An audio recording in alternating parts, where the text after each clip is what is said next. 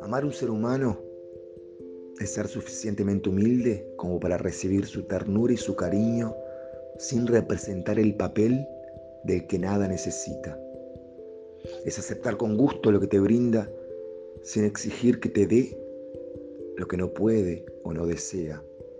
Es agradecer a la vida el prodigio de su existencia y sentir